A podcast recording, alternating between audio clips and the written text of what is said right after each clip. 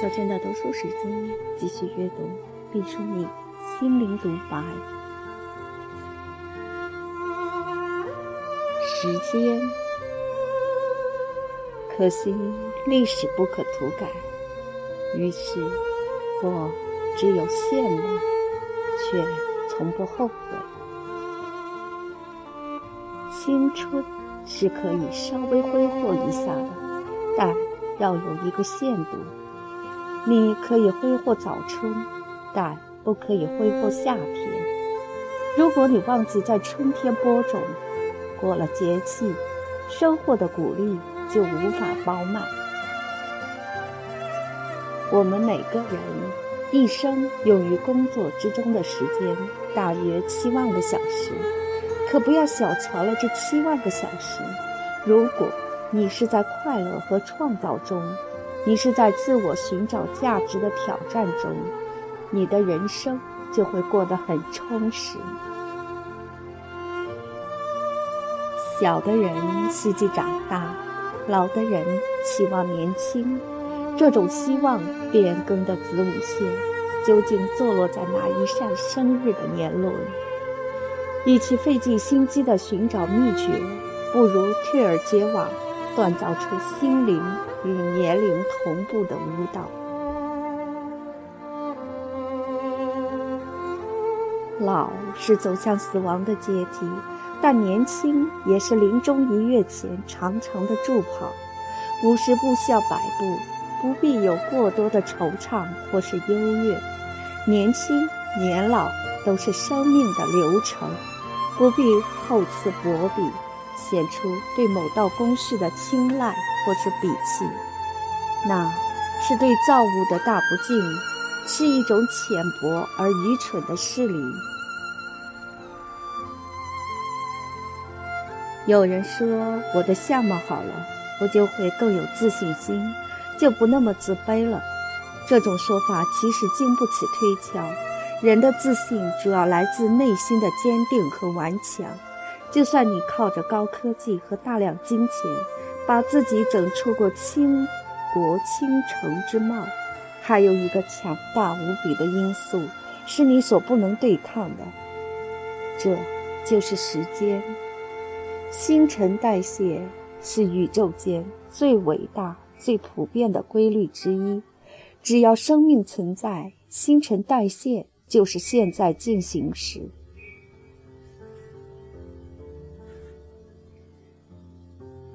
人们对于生命比自己更长久的物件，通常报以恭敬和仰慕；对于活得比自己短暂的东西，则多轻视和俯视。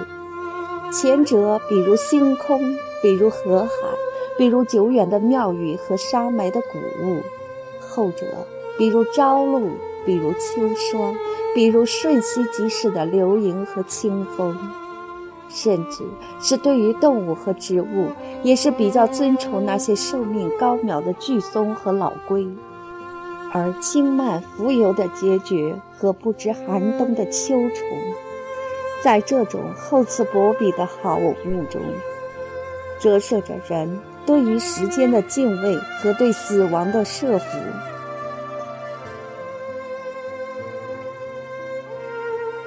时间是一个喜欢白色的怪物，把我们的头发和胡子染成他爱好的颜色。他的技术不是太好，于是我们就变得灰蒙蒙。孩子长大了，飞走了，留下一个空洞的巢穴。由于多年在一起生活，我们吃一样的饭，喝同一种茶叶沏成的水，甚至连枕头的高度也是一致的。我们变得很相像，像一对古老的花瓶，并肩立在博物架上，披着薄薄的烟尘。我们不可遏制地走向最后的归宿。我们常常亲热地谈起它，好像在议论一处避暑的圣地。其实，我们很害怕，不是害怕那必然的结局，是害怕孑然一身的孤独。我们。争论谁先离开的利弊，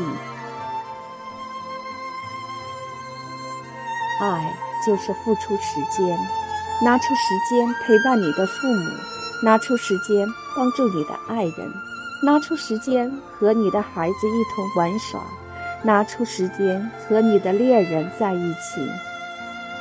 在这个越来越物质化的世界里，时间是衡量真情的一把铁尺，因为时间可以换成一切东西，但是。一切东西都无法代替时间。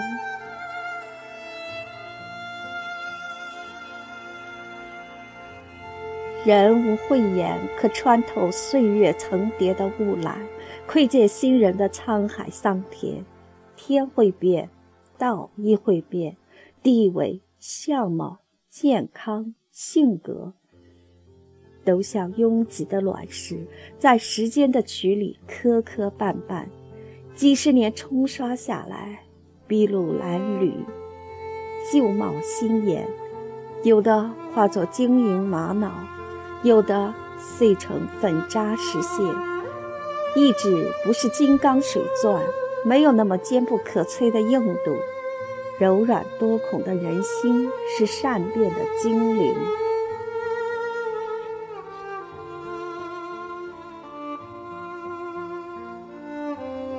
什么叫过年？就是一个人能看得见的自然界的不大不小的圆环。一天算是一个小环，一个世纪就是大的循环，不是人人都能看得见的。年是大多数人都能享有的新的轮回的开始，所以得有点新气象。墙上就得有表示时间的象征。少年是率真，过于老成，好比施用了植物催熟剂，早早定了型，抢先上市，或许能卖个好价钱，但植株不会高大，叶片不会紧密，从根本上说，该归入早夭的一列。将来所说的明天，实质上更多是一种惯性，是在基础上搭盖的。二层楼是建以离弦，从铁弓到靶心的飞翔过程，于是就有了世故和英雄的气息，成了可以预期红利的股票。未来更富于冒险和挑战，它是昏暗中的不倦探索，是勇气和智慧的多次叠加，是期望战胜了恐惧后的欣喜。是漂浮着幻想泡沫的鸡尾酒。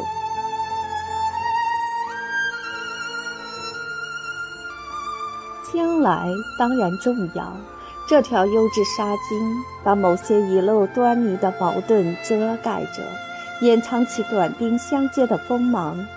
温暖的包裹鸡蛋，把它孵化。某个黎明，嘹亮的鸡啼把主人唤醒。一颗海椰被风暴冲到适宜生长的岸边，便会长成大树。需要的仅仅是时间。定时炸弹埋在土里，秒针无声走动。一个惊天动地的时刻渐渐迫近。将来，不是无源之水、无本之木，将来是春种秋收、勤劳敬业的农夫。你播下的是龙种，收获的。就不是跳蚤，所以对待将来，如同守候性能可靠的生产线，按部就班是它的最大特征。输进原料，就准备照单接收产品，出了废品，切勿埋怨客观，必是某个环节出了故障，隐患早趴在暗处了。如果得到嘉奖，也不必大喜过望，所有数据已经输入，就像火箭发射，飞上蓝天才是正理，凌空一炸就是大冷门了。所以，将来的基调是冷静的古朴之色，循序渐进是精，成竹在胸是伟。所以，让我们生出些许畏惧，些许忐忑，盖因时间的关系。好像正在显影的照片，虽然一切已经定型，毕竟最后一道工序尚未完成，在某些情形下，将来之手的可怕在于，它无法使事情变得比设想更好，但有足够的力量把事情变糟。将来是沉稳的，未来是炽烈的；将来是简明扼要的，未来是华美铺张的；将来是务实的，未来是飘渺的。将来是有条不紊的，未来是浮想联翩的；将来是殚精竭虑的，未来是高瞻远瞩的；将来是惨淡经营的，未来是举重若轻的；将来是可以揭秘一览无余的山谷，未来是永在夜空闪烁不可触及的星潮；将来。更多的属于个体，未来则是全人类远眺的家园。那些关于人类美德的基石，就是我们社会生活的概率了。不确定性指的是微观世界，越是瞬息万变的节奏，越是小的偶然性，越不可预测。但量子力学的理论，并不等于放之四海而皆准的真理。大的宏观世界就是一个概率的组合，存在着可以预测的规律。轨道就是秩序。一个奸商可以得逞一时，却不可以谋利于久远，因为不怕人比人，就怕货比货。一个从牢狱大墙出来的人，不是不可能成功，但那一定是痛改前非的结果，而不是重蹈覆辙。时间本身就是甄别泥沙俱下的不确定性的最好的明矾，只是它还需要配合。配合时间的是人们的耐心，不是一般的耐心，而是非凡的忍耐。就像电子在布朗运动之后排列出清晰的电视图像，这需要安静的等待。人们常常爱说一句话，叫做“向前看”。其实，最重要的时刻不是以前，也不是以后，而是当下。当下就是此时此刻，你能感觉到的温度，你能体验到的味道，你能发出的声音，你能行走的路程，你所思考的问题，你所做出的决定。生命。就是由无数个当下组成的，你好好的度过了每一个当下，你就彻底把握了人生。无数个正在的经纬编织起来，人生就成了一匹锦缎，每一根丝线都结实而鲜艳，锦缎就熠熠生辉。要是丝线残断，重铸束腰，满目疮痍，那这批织物就朽烂成一团，成了垃圾。中国有一些古话，比如“日久见人心”“骑驴看唱本走着瞧”等等，都是强调交往的时间要足够的长，仿佛冷水泡茶，慢慢显出滋味儿。届时再下结论不迟，但现代社会不允许你这般慢吞吞的磨蹭。人一辈子所做的事，相当于过去几辈子的量。